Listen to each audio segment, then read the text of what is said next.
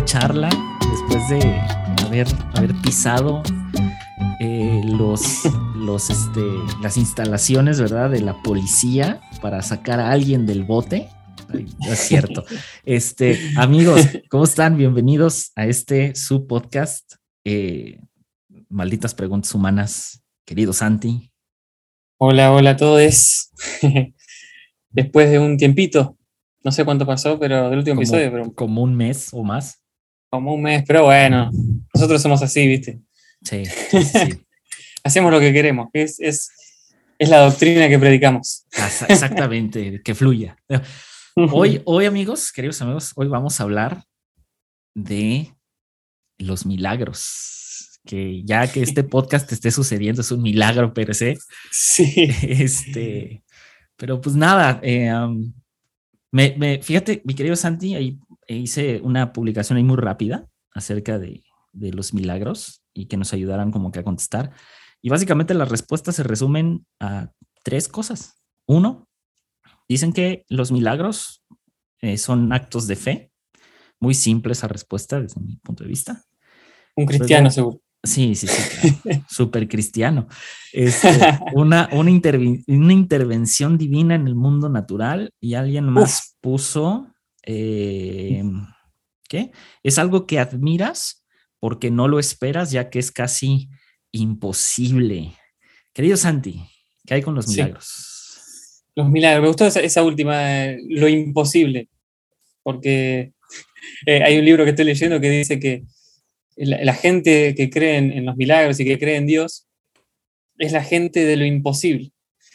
Y no solo de, de lo imposible, sino que a veces es gente imposible de, tratar en algunas cosas, porque cuando tratas cosas que son difíciles de razonar, o mejor dicho, no se pueden explicar con razonamientos nada más, eh, es difícil llegar a un punto de acuerdo o a un punto de, de- de decir, bueno, a ver qué es un milagro, qué no es un milagro. Eh, yo lo, tengo muy presente porque hace poco debatía con una persona que me decía, mi hermano, uno de mis hermanos, me decía, vos tenés que aceptar, dice, que los milagros pasan y bueno, existen, no hay que buscar la explicación. Y me parece una, una forma de pensar peligrosa, porque con ese mismo mecanismo, si no le buscamos explicación a las cosas, vamos a aceptar cualquier cosa como milagro. Este, no sé, es lo que me parece a mí. Ojalá existan los milagros. Ojalá, ojalá. ¿Vos crees en los milagros?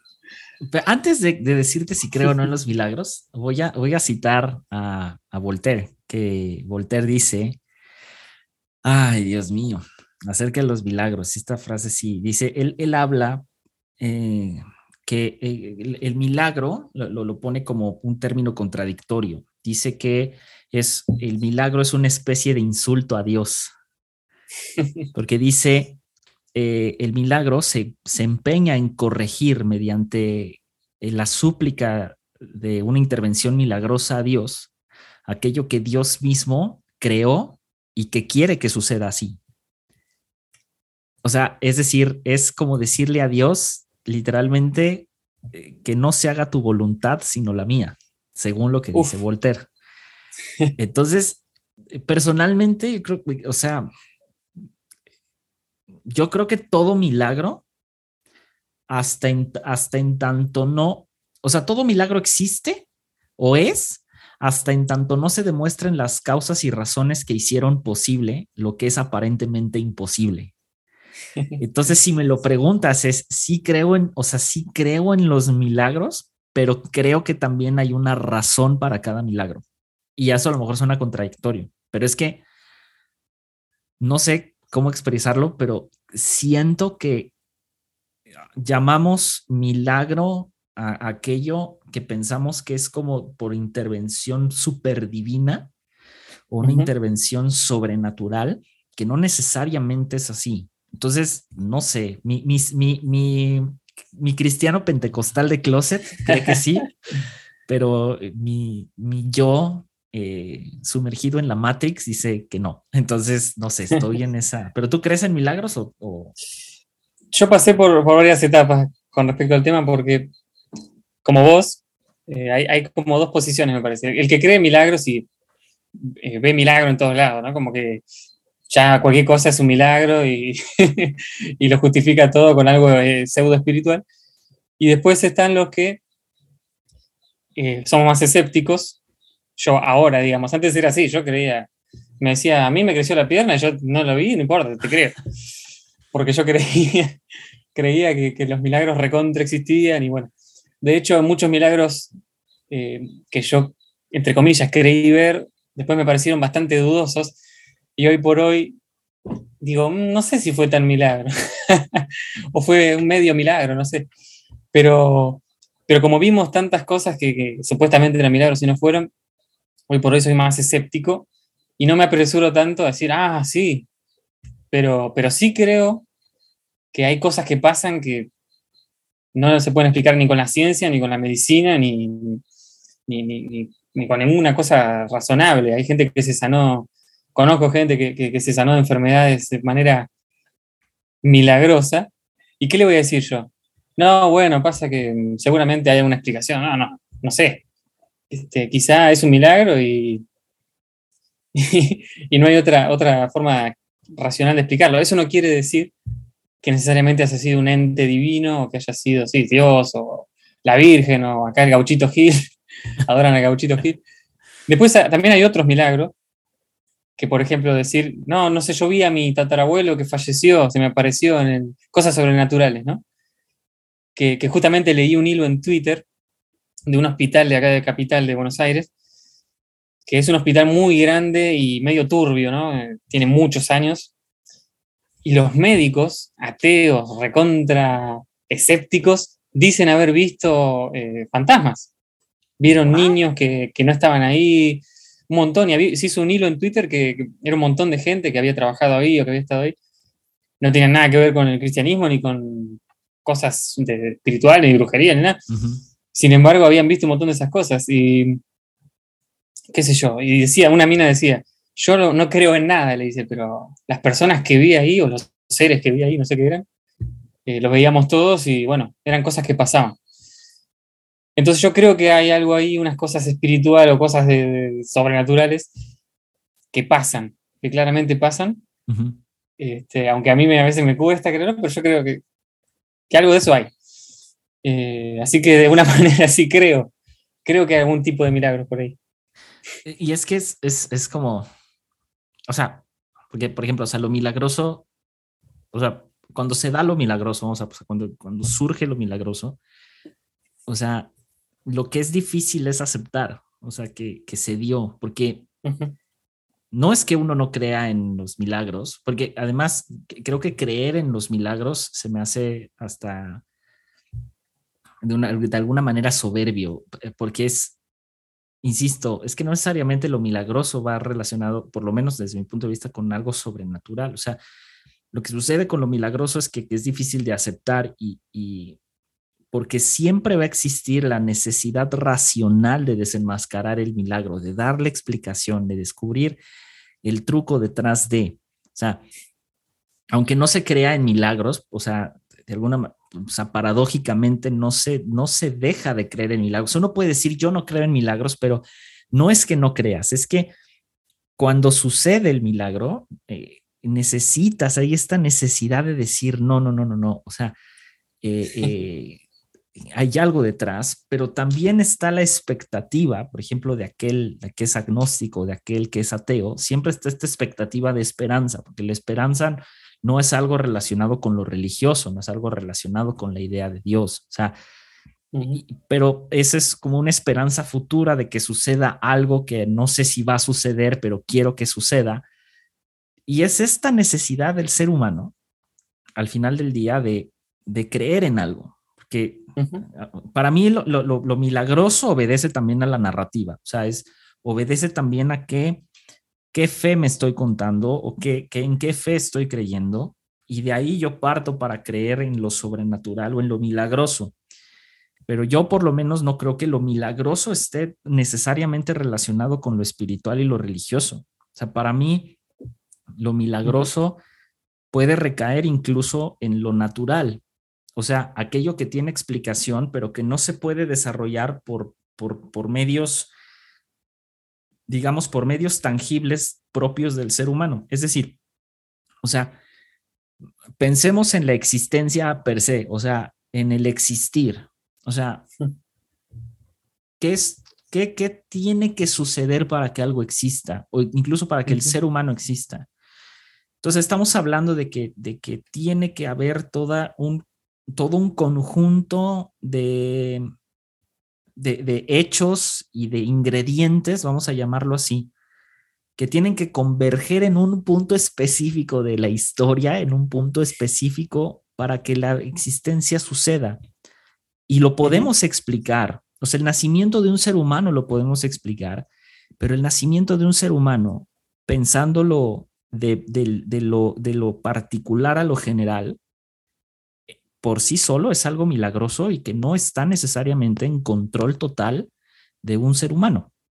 Es decir, tú no puedes crear un ser humano a partir de tus manos. Tiene que tener, eh, tiene un desarrollo que es ajeno a, algo que el ser humano puede materializar con sus manos o a través de un trabajo o a través de, o sea, no, necesitas, eso te insisto, es un conjunto de condiciones que propiamente pueden ser explicadas, pero que no deja de ser algo milagroso. Y es esa paradoja para mí en el sentido de es que no necesariamente se resume a lo religioso, sino que se puede resumir el milagro algo un poco más, hay que como que estirarlo un poquito más, ¿no? Y, no sé, no sé qué pienses, pero creo que la clave del milagro está, no está en, lo, en que suceda, sino está en que se revele como tal. Es decir, lo milagroso no es el suceso en sí, sino lo milagroso es ese suceso que está revelando. Que creo que para mí recae más ahí. No sé qué pienses. Sí, también eso, eso es importante. ¿Qué pasa con los milagros? En el sentido de que si un milagro sucede y nadie se enteró, entonces es un milagro choto. porque, porque el milagro es, un hecho social, es un hecho que tiene que ver con lo cultural, con, con lo humano. Entonces, si no sucede un milagro, o un milagro sucede en el medio del bosque y lo ven los animales, que no, los animales no van a decir, uh, un milagro, oh, mirá, no lo van a interpretar ni le van a dar bola. Entonces, los milagros tienen que tener, eh, tienen que ser conocidos, tienen que tener sentido para la gente. Por ejemplo, muchos dicen, que ¿qué pasa? Hay una hipótesis de que, mirá, si vino el, Mesías y no era eh, Jesús de Nazaret, quizá era otro, o sí era él, y, nadie se enteró, por ejemplo. ¿Qué sentido tiene que hubiese venido un Mesías y nadie se enteraba? Por ejemplo, tendría que, tiene que ser algo gigantesco. O lo que muchos critican es que, bueno, si Jesús resucitó, ¿por qué? que es el, milagro de los milagros, si Jesús resucitó, entonces ¿por qué no lo hizo en cadena nacional, eh, por YouTube, y que se entere todo el mundo? Entonces, ahí hay, una cuestión interesante, o sea, ¿qué, le da la categoría de milagro, no?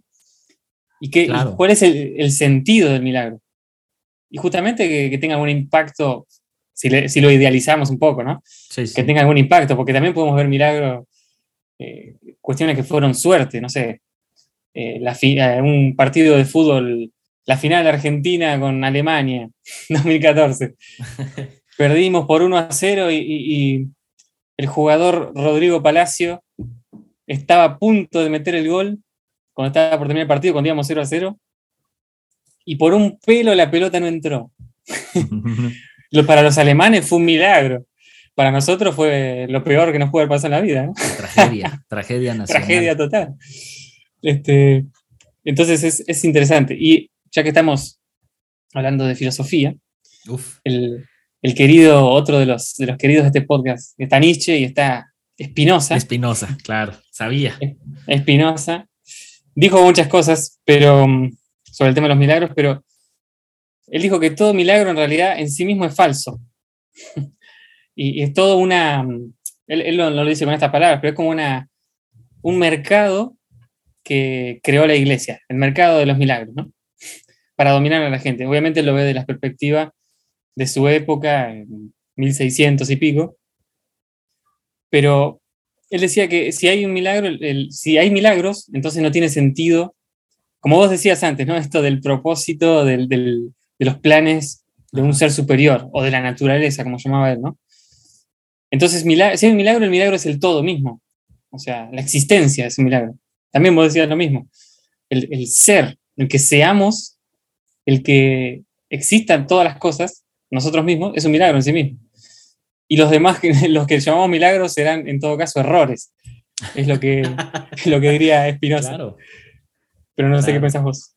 Pues es, es que es, es muy, o, sea, Spinoza, y de hecho no me acuerdo cómo se llama el libro donde precisamente habla de los milagros, pero eh, él, él sí tiene esta, o sea, de, esta intención de desenmascarar el milagro, no por, no por ir en contra del milagro, sino ir en contra de la idea y de la representación religiosa del milagro. Insisto, o sea, para mí el milagro no es, o sea, el milagro no está en que suceda, insisto, está en que se revele como tal, porque si no se revela como milagro, solamente resulta en una serie de sucesos que pueden ser explicados. Y, insisto, el nacimiento de un bebé puede ser explicado, claro, pero se revela como milagro desde el punto de vista en que el ser humano no puede crear otro ser humano más que por un solo método y sin, sin el uso como tal. O sea,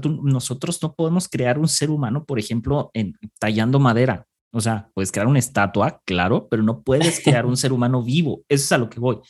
Entonces, no es el milagro per se, sino es lo que se revela en el milagro. ¿Qué se revela a través de un milagro? Volvemos al ejemplo que decías a lo mejor de Jesucristo, ¿no? O sea, la fe cristiana interpreta la resurrección de Jesucristo como el milagro de milagros, vamos a llamarlo así, pero lo toma como el hecho, pero lo que se revela a través de esa resurrección según la fe cristiana es lo que le da sentido al milagro. O sea, porque si vemos como tal la resurrección, dices, ah, bueno, resucitó y ya. Pero es lo que hay detrás es el significado que hay detrás de, por eso decía que obedece a, esta, la narrativa, si no, para mí por lo menos no tendría sentido. Ahora, como se tiene que revelar como tal, porque si no solamente son una serie de sucesos que se pueden explicar y que pueden tener razón, o sea, pues pueden ser interpretados bajo la razón. Otra de las cosas que creo que tiene que ver es que, eh, digámoslo de esta manera,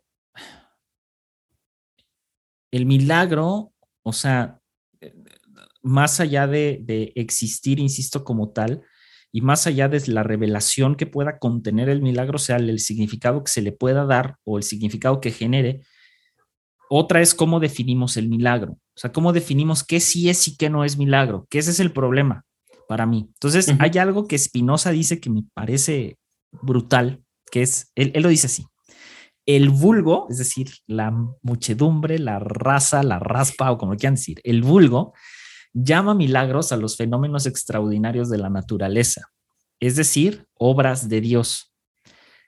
Y ya por devoción, ya por antipatía a los naturalistas, se complace en la ignorancia de las causas y no quiere oír hablar de lo que admira, es decir, de lo que ignora. Dicho de otro modo, lo que está tratando de decir Spinoza es, sea, lo único a lo que le damos sentido como milagro son a estos fenómenos, fenómenos extraordinarios de la naturaleza misma, como puede ser una sanidad, como puede ser el nacimiento de un bebé, por ejemplo, el nacimiento de un bebé en medio de infertilidad, como puede ser, eh, no sé, llámenlo como quieran, el espíritu de la llanta ponchada, el espíritu del choque o lo que sea, ¿no? De, ay, no choque de milagro. O sea, como que Spinoza está diciendo, le estamos dando o sea, estamos llamando a lo milagroso a algo que por sí solo no es un milagro, sino que tiene una explicación.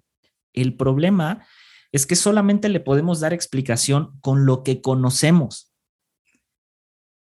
Yo creo que de lo que escribió Spinoza a la fecha, ha pasado tanto tiempo que ahora la ciencia podría, desde mi punto de vista, explicar y dar explicación muchísimo mejor a los milagros. O sea, es decir, vuelva a lo mismo. El, suceso no es lo milagroso. O sea, porque vaya, milagros, podemos ver muchos milagros. O sea, si realmente nos enfocamos no en el, no en el hecho, sino en lo que desencadena el hecho, por ejemplo, eh, darle, de, darle de comer o proveerle de comida a alguien en la calle, a alguien en situación de calle, a alguien en, vaya en, desvalía, en, indigencia, para esa persona que coma ese día algo bien, o sea, más allá de un sándwich, o sea, no sé, que pueda comer, eh, no sé, eh, pensemos en, en, un este, en un choripán, ¿no? O que pueda comer algo mucho más allá de lo, de lo, de, lo, sí, o sea, de basura o lo que sea, o de, de más allá de unas cuantas monedas, sino algo mucho mayor, pues puede representar para él un milagro, pero no es el hecho en sí, sino es lo que, lo que, lo que con el tiempo conlleva, ¿no? Entonces, o lo que representa. Y es que eso es lo que está tratando de decir Espinosa, es, a ver, no es no es lo que sucede en sí, sino es lo que hay detrás y que el problema es que como ignoramos todas las causas, únicamente hablamos de lo que de lo que admiramos o hablamos de lo que vemos en primera instancia, pero no hablamos de lo que ignoramos, es decir, no hablamos de ese significado que hay detrás del hecho. Entonces, está muy muy muy fregón esto porque por otra parte, una de mis posturas es, o sea, o sea, que un efecto sin causa eh, constituye a lo mejor que carece de posibilidades. Es decir, o sea, un milagro sin una causa por la que existe el milagro, entonces es simplemente una acción y no existe una posibilidad mayor. Y esto es lo que genera la desconfianza con lo que se llaman milagros. O sea, lo que genera la desconfianza y no, no, no con la, desconfianza de con maldad, ¿sabes? Sino, sino esta, esta como que desconfianza en el hecho de que eso que tú me estás contando que es un milagro, para mí necesita ser comprobado. Y la manera de que, de que se comprueban las cosas no, no únicamente es con una especie de certificado, sino que se comprueba con un hecho constante, o sea, se comprueba a través del tiempo. Por ejemplo. Con la repetición. Con la repetición, exactamente. O sea, es decir, la comprobación del milagro es, no sé, pensemos, Dios, el Dios que sea, o sea, pensemos en el Dios que sea, ¿no? Puede ser cualquiera de los dioses mono, o sea, monoteístas, de los... Maradona. Maradona, por ejemplo. sí, sí, sí. Dios Maradona me, sanó de cáncer de la rodilla, ¿no? O sea, pensemos en lo siguiente, ok, para esa persona representa un milagro, ¿va? Entonces llegas con el médico y lo curioso, siempre, cuando son milagros médicos, no sé si te ha pasado, pero siempre la excusa es, es que los médicos no se explican cómo. Los médicos no, no, no, no, no, no, dan, no dan razón, ¿no? Y y a lo mejor químicamente hablando, a lo mejor, estoy suponiendo, a lo mejor químicamente hablando si hay una explicación. El problema es que el doctor, por la cantidad de trabajo y además que no es un científico, o sea, vaya, que, que, va, que está explorando esta área de los milagros, sino únicamente está haciendo su chamba de voy, reviso los pacientes, etcétera. O sea, no puede explicar eh, en el acto qué sucedió. Pero si sometemos a la persona que recibe este milagro a una serie de estudios, pues a lo mejor va a ser, oye, ¿sabes qué? Pues entre las quimioterapias que estuviste tomando, más estos medicamentos, más, no sé, pensemos, tus, el, el, organismo segregó X sustancia, ta, ta, ta, que a través de endorfinas, a través de esto y el otro, pues aminoró, ¿verdad? El cáncer y las quimioterapias, pues ya habían reducido en tamaño el tumor. O sea, vaya, podemos darle un montón de explicaciones, pero necesitamos tiempo, insisto, para que este milagro sea revelado. Por eso, claro, sí hay un milagro en una sanidad, pero el problema es el significado que le hemos dado de que el milagro, para que sea milagro, tiene, tiene que ser inexplicable. Y eso para mí no es verdad. O sea, eh, honestamente no es, o sea, por lo menos para mí no es verdad. ¿Por qué? Porque insisto, el milagro per se genera una desconfianza en todos. O sea, no, no, yo nunca he visto a alguien decir, bueno, sí, a los religiosos sí, pero o en general a alguien en sus cinco sentidos, ¿verdad? Yo nunca he visto de, o sea, decirle a alguien, no, sí, eso fue un milagro. No, simplemente fue, a ver, como cuéntame qué pasó y cada quien saca sus conclusiones. Entonces, insisto,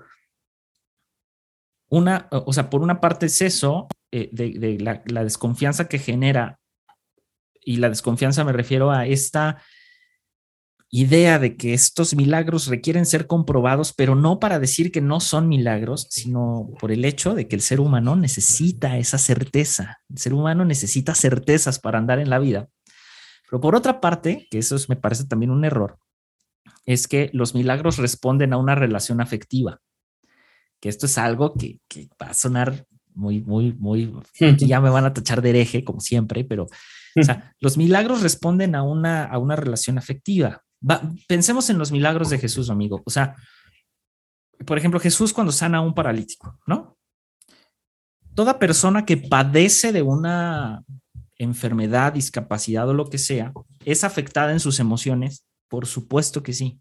Yo no, o sea, yo no he conocido, y estamos hablando de una gripa, ¿eh? o sea, también no, pero, o sea, por ejemplo, alguien que tiene a su familiar hospitalizado por una enfermedad, a alguien, por ejemplo, que no puede tener hijos porque se le ha declarado infértil, alguien, o sea, pensemos en toda la serie de milagros, alguien en pobreza, alguien, pensemos en todos los milagros que la iglesia nos ha vendido durante años, que siempre van en la salud, en la descendencia o en lo económico, porque no hay otro tipo de milagros, es la realidad. O sea, siempre hay milagros relacionados con esas tres áreas, pero esas tres áreas responden a una necesidad afectiva, están relacionadas con una necesidad afectiva. ¿En qué sentido?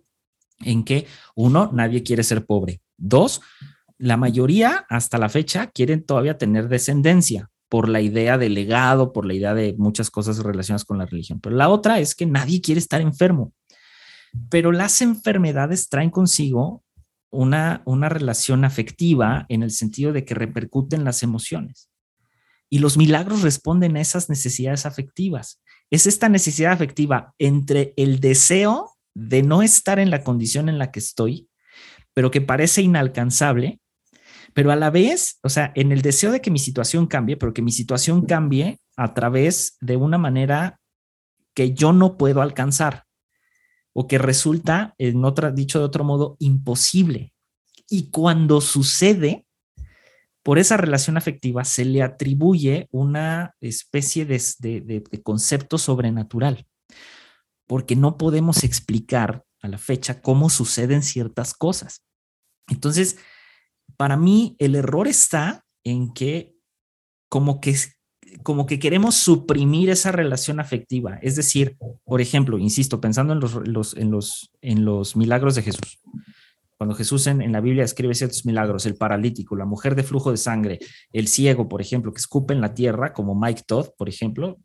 Saludos a Mike Todd, si está escuchando esto, evidentemente no está escuchando esto, ah, pero, o sea, a, lo que voy es eso, o sea, es, se nos hace bien disruptivo lo que sucede, pero se nos olvida que, que entre los padecimientos de estas personas en la Biblia hay una relación afectiva es decir, el paralítico no quiere estar paralítico. Yo, nadie quiere estar paralítico. O sea, ¿quién en su sano juicio dice, a mí me mamaría estar paralítico? Pues no.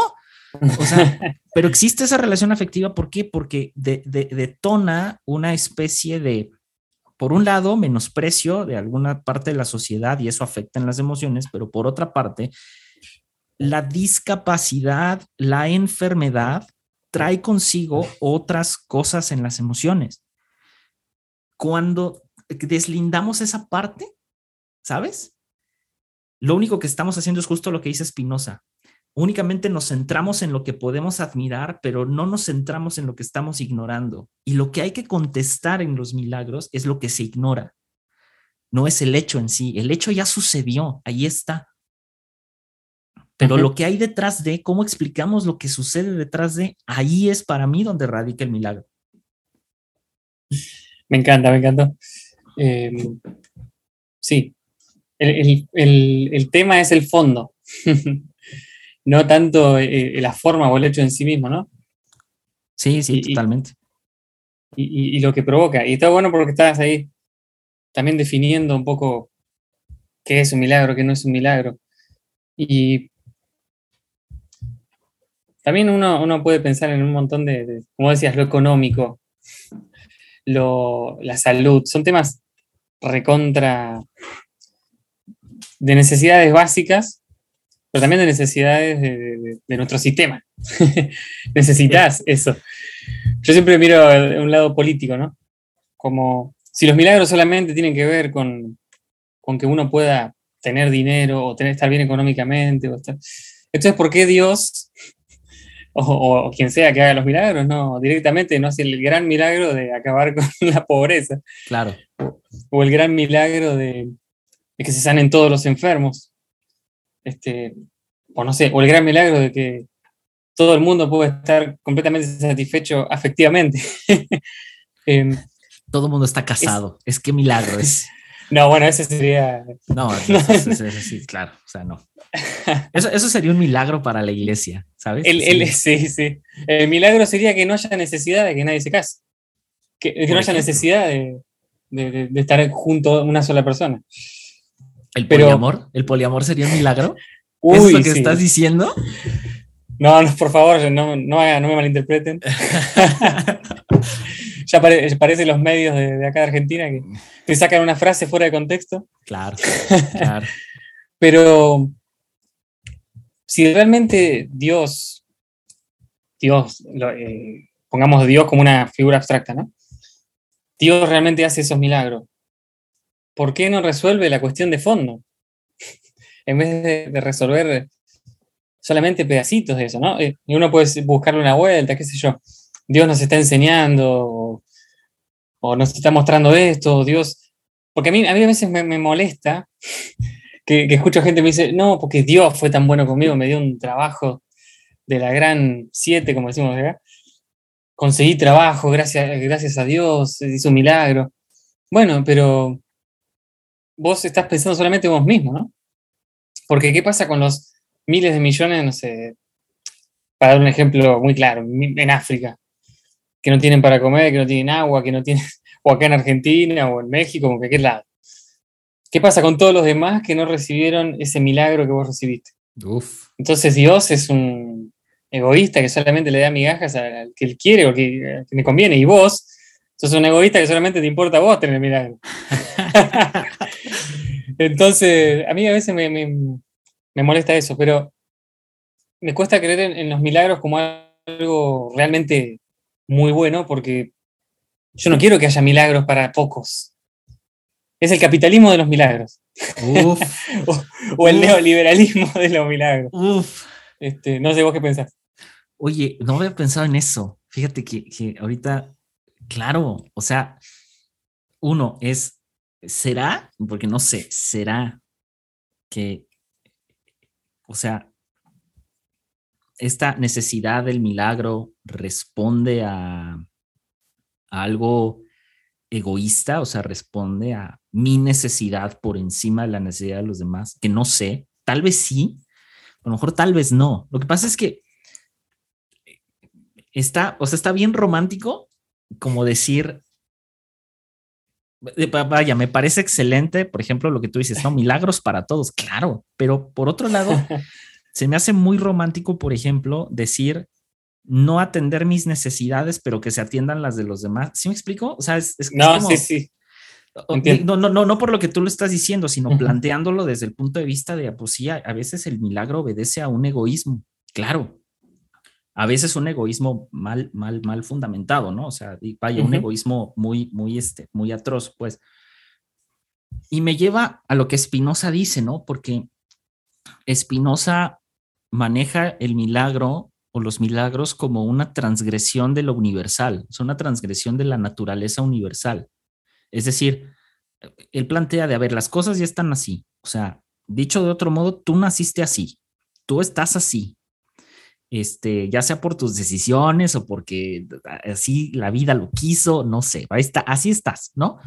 El mundo así está. Y una, o sea, una intervención de una magnitud milagrosa en el sentido religioso sería algo contra natura, o sea, sería una infracción a la, a la, a la ley universal de la naturaleza. Y pensándolo así, claro, el, el capitalismo del milagro, o sea, ¿qué hizo la, ¿qué hizo la iglesia? O sea, La iglesia ganó. Claro, o sea, capitalizar la idea del milagro. Suena bien feo esto que estoy diciendo, pero suena bien hereje además. O sea, me gusta, pero me asusta lo que voy a decir, pero este, o sea, domina la narrativa del milagro diciendo solo hay milagros a través de Dios, a través del monopolio de Dios, a través de esta religión. Tal cual. Y la pregunta es, ¿qué pasa si le quitamos la narrativa religiosa a lo milagroso? Exactamente. exactamente. Dale, dale.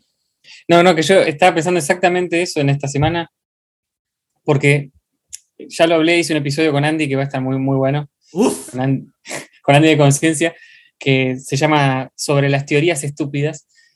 Y vamos a hablar un poco de, muchas teorías conspirativas y ese tipo de cosas. Y, salió en un momento el tema de las lenguas, ¿no? De hablar en lenguas. Que también hace poco estaba en la misma charla con mi hermano que te contaba. Estábamos hablando de eso. Y yo le decía, perfecto, vos, crees en las lenguas. Yo alguna vez hablé en lenguas, le dije, no sé si fue real, no fue real. digo, pero el tema es el siguiente, digo. ¿Cómo sabés vos? Está vos crees en lenguas, me parece perfecto. Pero ¿cómo sabés vos que esas lenguas son lenguas angelicales o lo que sea?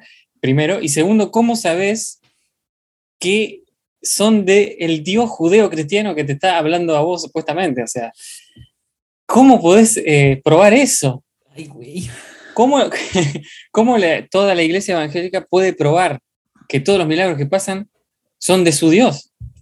No hay forma de probarlo. Wow. Es un discurso. Wow. Y además, además, eh, o sea, otras religiones tienen sus milagros también. O sea, en el, Corán hay milagros, en, en el budismo hay milagros, muchísimos milagros. Hasta en la brujería y el satanismo hay milagros. Entonces, hasta en el humanismo, muchas personas, dentro de lo que es el humanismo, muchas personas creen en el mentalismo, de que el poder de la mente tiene la capacidad, hasta parece más razonable a veces. El mindfulness, claro. Claro, como que vos concentrándote con tu mente hasta te puedes autosanar, ¿no? Entonces... Saludos a David López, ahorita que mencioné el mindfulness, él sabe por qué. es el, él es el mesías del mindfulness. El gurú. El gurú. El hoyo de los podcasters. oh, man. Oye, fíjate, es, que está bien interesante lo que estás diciendo porque, claro, o sea, ¿por qué?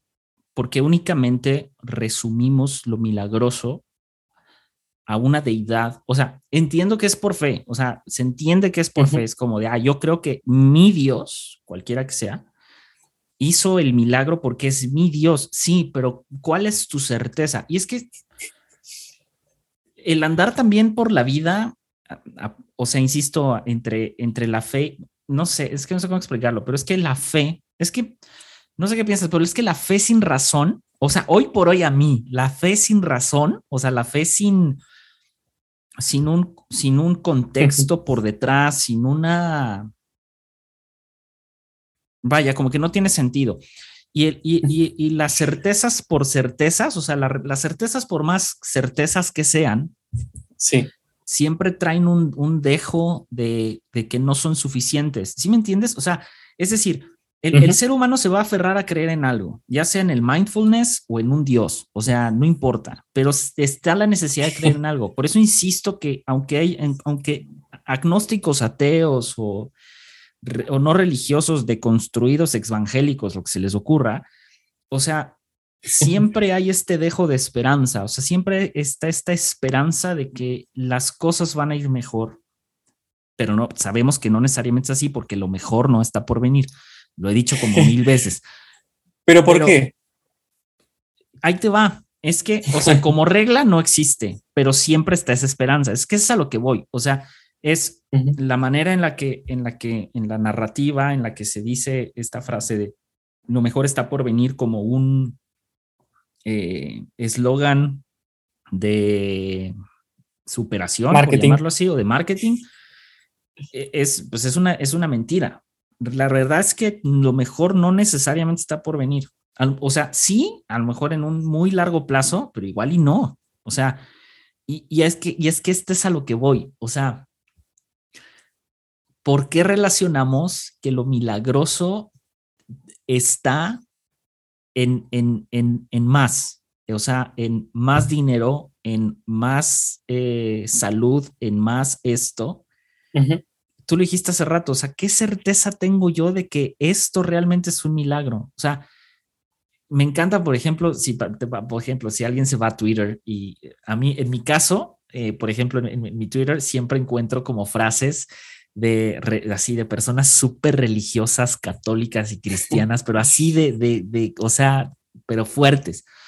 Este, y, y, me dan mucha risa porque, pues, obviamente, o sea, me da risa porque hay unas que dices, no, esto no tiene sentido, y otras que sí las dejas pasar y dices, ok, esa es tu fe y está bien. Pero hay una precisamente hablando de milagros que ahorita me acordé, donde habla que eh, eh, dicen algo así, como que los milagros no, no, o sea, no solo radican en Jesús, sino para que, como que para que Jesús haga un milagro, hay que ir a María primero, ¿no? Hablando de la madre de Dios, amén. la madre de Jesús, amén, recibo. Este, y me dio mucha risa porque la gente abajo empieza a contestar de dos formas. Una, los cristianos evangélicos como de María no hace milagros. Y por otro lado, los católicos como de, entre el sí y el amén y las cosas, de pronto es como de, de, pero también toma en cuenta los santos y también dices, chale, o sea, ¿qué certeza hay volvemos a lo mismo de que cuando volteaste a San Martín de Porres, que es el santo negro, o sea, ¿qué, certeza hay que cuando lo pusiste de cabeza o que pusiste de cabeza a San Judas Tadeo, lo que sea, qué certeza hay de que él o ese santo o ese Dios realmente está haciendo el milagro? Y la otra es, ¿qué pasa si en lugar, por ejemplo, de más dinero, más salud y, y más todo, a lo mejor el milagro radica en menos, porque más te va a traer un problema. ¿Sí me entiendes? O sea, sí. dicho de otro modo, es positivo. Dicho por Nietzsche, además. Aleluya. Morir también es un milagro. me encanta. O sea, y, otra que me, híjole, es que esto se relaciona un chorro con Espinosa. Espinosa dice algo bien padre. Dice, un milagro es solamente admisible hasta en tanto, hasta en tanto como se obtuvo el milagro, resulta insuficiente. Es decir, un milagro solo es admisible como milagro mientras la manera en la que se dio no tenga una explicación, o sea, al 100%. Si tiene 50% explicación, no es milagro. O sea, tiene que haber una insuficiencia para que sea milagro sea, es decir, como dices, me creció la pierna, vato. Eh, o sea, milagro. ¿Sabes? O sea, sí, porque no hay modo de, o sea, ¿de dónde vas a sacar una pierna y te la vas a poner? o sea, pero igual es relativo. Claro. En, en, cierta medida, porque, qué sé yo, voy a decir algo muy flashera, ¿no? y no me he drogado en el día de hoy. pero suponete que, el, eh, en el, no sé, en el mil 800, no había luz, al principio de 1800 por lo menos, no había luz, y que aparezca alguien con un reflector, sería un milagro, claramente, o que haya luz en la noche en una calle, sería un milagro. Ahora, ¿qué pasaría, super flashero, que, que, ese milagro de que alguien le creció una pierna, no sé, viajó alguien en el tiempo con una máquina, viajó de forma invisible con una máquina que le podía reconstruir la pierna, qué sé yo, no sé. O sea, siempre puede haber otra manera. Y lo que para nosotros hoy es un milagro, eh, el día de mañana quizás ya no lo sea. Es como, es como dice Darío Zeta, ¿viste? El filósofo, él siempre dice, el 99% de los milagros de Jesús, hoy por hoy, la ciencia los puede tratar o resolver. salvo, salvo la resurrección, ¿no? Que es el, hit. El, milagro de milagros. Por ahora, ¿qué, Va a pasar, ¿qué va a pasar con el cristianismo cuando ¿Qué va, a pasar el día que David López resucite? Esa es la pregunta. Buena pregunta. Es que es eso, precisamente es justo la premisa espinosa. O sea, es hasta en tanto su explicación sea insuficiente, sigue siendo milagro. Pero en el momento en el que se explique, aunque sea al, 50, al 20, al 10, al 50%, ahí deja de ser milagro, porque ya tiene una explicación. Justo lo dijiste. O sea, claro, en la, en la Edad Media, que alguien llegara con una, con un, imagínate a alguien en la Edad Media con un iPhone. Eso es un milagro. es como, ¿qué es eso? Es, Dios. Claro, es Dios. Hoy sí pensándolo, porque existe una máquina del tiempo, podríamos viajar en el tiempo. Viajar en el tiempo con un iPhone y serías rey por un, por un año, por lo menos. O sea, es a lo que voy. O sea, que justo esa es la premisa espinosa. Decir, hasta en tanto no tenga explicación, es milagro. Por eso, cuanto más avanza el tiempo y más avanza la tecnología y la ciencia, los milagros son cada vez menos. O sea, hoy, hoy, ¿qué sería milagro? Hoy milagro hoy sería, por ejemplo, que Apocalipsis tuviera sentido en, o sea, en, en, la idea de que Cristo va a regresar. En, estoy hablando en el, en el contexto literal, o sea, no. Sí, caballo blanco. En un caballo blanco y así entre las nubes. Y tú ves eso. Y la verdad, o sea, alguien ve eso y nadie va a estar así de, oh, sí, ya llegó el Salvador. Todo el mundo va a correr. O sea, imagínate tú escuchar de pronto siete trompetas que se escuchan a nivel mundial. Todo el mundo va a correr y la gente va a pensar el milagro de la segunda venida de Jesucristo, ¿no? Y, pero, ¿sabes? O sea, sí. Pero inclusive ese, eso, hoy por hoy, o sea, cuando se escribió eso, o sea, hoy por hoy tenemos Los Vengadores, eh, tenemos todas las películas de la historia que, superan el apocalipsis. Entonces, para ellos en esa época era, wow, Los Vengadores, estaban, estaban leyendo. Entonces, nos sorprendería, pero podríamos pensar, ah, quizás están filmando una película, ¿viste? O no saben. no sé. O hay una pantalla gigante, qué sé yo. Claro, es como... una simulación. es una simulación. También una idea que me quedó ahí en el tintero, ¿no? Eh, que tiene que ver con, este, con, el, monopolio de los milagros y con los milagros políticos. O sea, es más fácil esperar un milagro que hacer algo para, que, para transformar la necesidad de la gente o para tratar de ayudar a que no exista la desigualdad. Es como si no, vamos a hacer una campaña y vamos a gastar no sé cuántos millones para que Dios haga los milagros. ¿Y por qué no en vez de hacer eso, pones un hospital? O no sé, o colaborás con, otro hospital que ya exista. Es como, esa lógica también me choca un poco. Es, que falta, falta sentido común ahí. Yo creo que, ese es el problema. Pero, ¿sabes? Es, que, es que eso también viene con una. Eh, otra vez van mis herejías, Dios mío. Este, justamente he estado pensando en esto. Sabes, o sea, he, estado leyendo un montón de posts eh, y sobre todo en Twitter, he estado leyendo muchas posiciones sobre como que el cristianismo debe ser amar y el amar unos a otros y bla, bla, bla. Y, y en la letra y en el discurso suena bien padre, ¿sabes? Justo los milagros, o sea, eso que estás diciendo, por ejemplo, de, y, claro, o sea, es mucho más fácil ir cada fin de semana a una colonia, a algún distrito en la ciudad en desigualdad, o sea, en situación de pobreza y regalar sándwiches y regalar jugos. Claro, de hecho, lo, lo, comentábamos cuando grabamos el episodio con Andy en Conciencia, o sea, de que él, me decía, es que la gente ya comió, o sea, claro, sí, pero la pregunta es, ¿eso es suficiente? Y entonces, la posición, me acuerdo de Andy, era como de, de, bueno, es que no es suficiente, pero en el momento sí, es suficiente. O sea, sí, pero ¿hasta cuándo va a ser suficiente? O sea, ¿cuánto tiempo la gente se puede sostener así? ¿Sabes? Y, tú lo dijiste, ¿no? Bueno, pues, o sea, cambia las situaciones y las, las condiciones de, esa, de ese lugar. Y, y, y, claro, esas son las soluciones que deberían de ser, insisto, o sea, lo que hablamos hace rato, o sea, el milagro no es el hecho, sino es el fondo.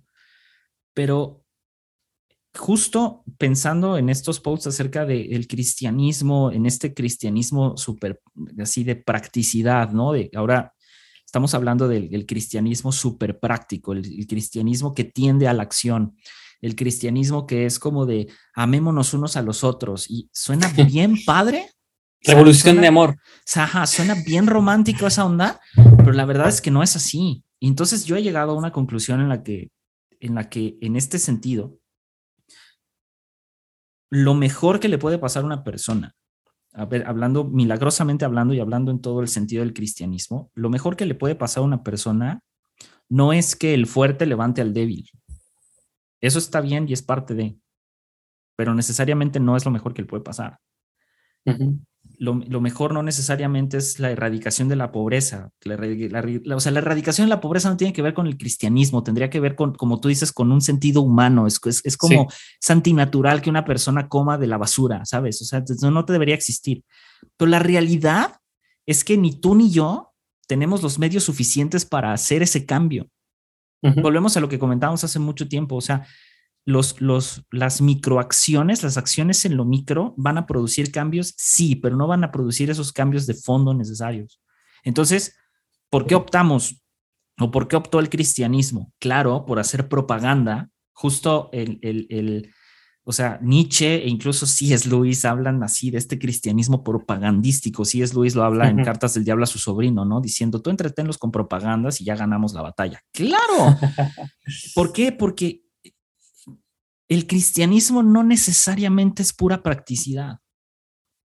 Hay un dejo filosófico y hay un dejo de, de meditación. O sea, el cristianismo empieza por meditar. Todas las religiones y todo cambio social empieza por meditar, empieza por la introspección, empieza por decir en qué chingados le estoy cagando. Ahí empieza todo. Ahora, no tenemos las respuestas a todo, pero sí tenemos las respuestas para nuestra propia vida. Y suena bien padre, insisto, este cristianismo y esta idea de las religiones de milagros para todos, ¿sabes? Como el monopolio de los milagros, ¿no? O sea, es a través de Dios en que vas a obtener milagros. También suena bien padre la idea de que no, bueno, a lo mejor tú eh, lo has escuchado en iglesias, brother, tú vienes de, también de un sesgo cristianoide, de tú, puedes ser el milagro. Dude, o sea, sí, no. O sea, yo, yo, no puedo sanar a alguien. O sea, yo no, yo lo que puedo. No me sale. No me sale. Exacto. O sea, e, e, es eso. Y el cristianismo termina siendo otra vez, por más deconstruido que esté, por más eh, insisto, por, por, por más que lo martillemos, eh, como, como, o sea, por más martillazos que le demos para desarmarlo y volverlo a armar, siempre estamos llegando a la misma conclusión.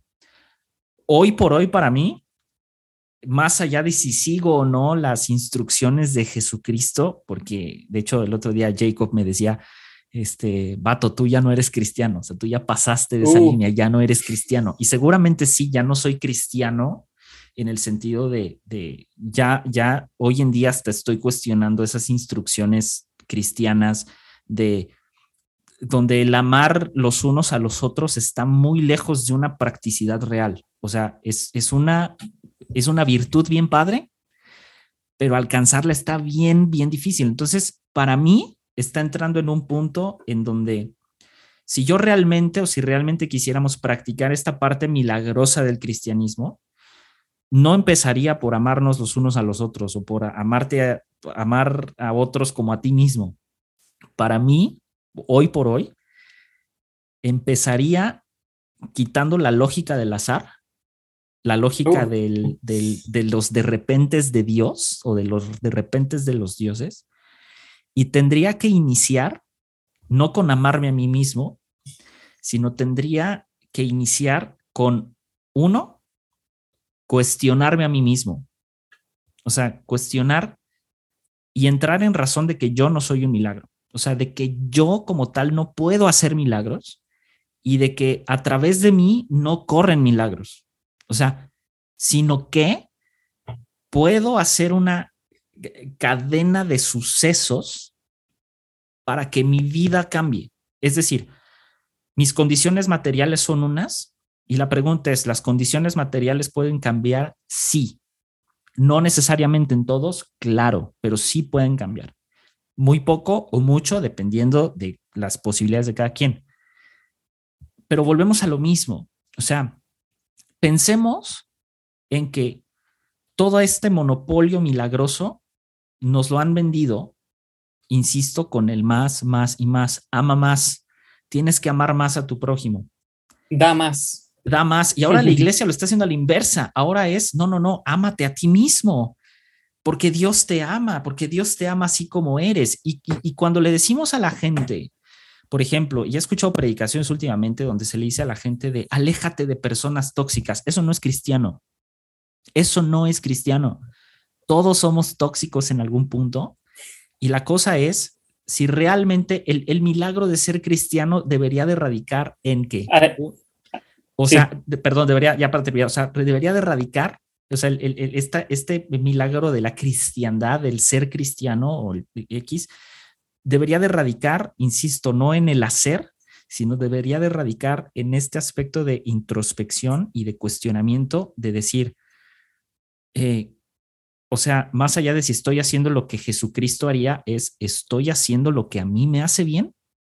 Y ese es el problema, porque a veces, por ejemplo, la cuestión del perdón. En el perdón hay un milagro, claro. O sea, un milagro explicable, claro, porque no es el hecho, es lo que sucede después. Pero el problema es que perdonamos pero básicamente es, por ejemplo, el perdono pero no olvido, o sea, y se predica todavía mucho, es tú perdona pero no te vuelvas a juntar con, o sea, dices, brother, ¿eso qué? O sea, no tiene chiste, o sea, no tiene chiste. El, pero entonces no, no funciona. Claro. O sea, no, el, tema de, también hay, que, hay que decir que, que, hoy por hoy la definición de tóxico o tóxica es... Eh, mucho más quisquillosa de lo que era antes. O sea, hoy por hoy todos, todos son tóxicos, entonces no te vas a encontrar con nadie. terminas solo haciendo un podcast. Claro. Eso es lo que pasa. Yo soy el único tóxico en mi vida. ¿eh? Pero eh, antes, o sea, en realidad, eh, lo, que muchos psicólogos empezaron a usar, no sé si psicólogos o, gente motivacional empezó a usar eso, me parece que tiene más que ver con gente realmente tóxica. O sea, claro. Bueno, ya hay personas que, con las que no trato porque realmente no, no, se puede tratar, digamos. Claro. Y hay otras personas con las que son, son complicadas, pero tampoco, viste, si uno le pone un poco de voluntad, puede relacionarse. Y creo que eh, los que ahora está de moda esto, todos son tóxicos, ya está, tuvimos un desacuerdo, lo que sea, listo. O, ah, me dijo algo que, no me gustó, chao, otra persona. Y, y, eso no está bueno, eso. Pero entonces, el ama a tu prójimo como a ti mismo, ¿Funciona o no funciona? Porque claro, el otro, amar a Dios, es fácil porque claro. nadie lo puede comprobar. Claro, claro, y más, más porque tendemos a humanizar a Dios, o sea, tendemos a hacerlo a nuestra imagen y semejanza. Ese es el problema. O sea, Dios se convierte en una cosa internalísima de nosotros y, lo hacemos a nuestra imagen y semejanza. Y lo, que preguntas, el milagro, el milagro de la gracia y de la misericordia, que se supone que es a lo que un cristiano está llamado, ¿funciona o no funciona? La realidad es que no. O sea, honestamente no funciona. ¿Por qué? Por lo mismo. Porque es como de, es, a ver, es que, o sea, respondiendo esas preguntas, o sea, es como, por ejemplo, hay un milagro en que una persona que cometió homicidio se vuelva cristiana, por ejemplo. O sea, ¿eso es un milagro? No, el milagro sería su reinserción social. Que la, que la desestigmatización de un homicida. Ese es el milagro. Pero, ¿puedo agregar algo? Eh, me, me, hiciste acordar con eso del homicida. Yo en la iglesia que fui, a la que iba cuando iba a la iglesia, en un momento estaba la posibilidad de que iba, a salir un, un, asesino, ¿no? Famoso. Era famoso en Argentina. Porque había asesinado primero a su pareja, no sé, como 300 apuñaladas, una locura y tuvo dos casos así, ¿no? Y parecía que iba a salir y eh, iba a venir a nuestra iglesia, ¿no? Y, entonces se armó un debate, o sea, porque yo pensaba, eh, uno piensa, ¿no? Bueno, todo bien, ¿no? La gracia, la misericordia, pero mi hermanita está ahí en, medio de la congregación y viene este chabón y va a estar entre nosotros.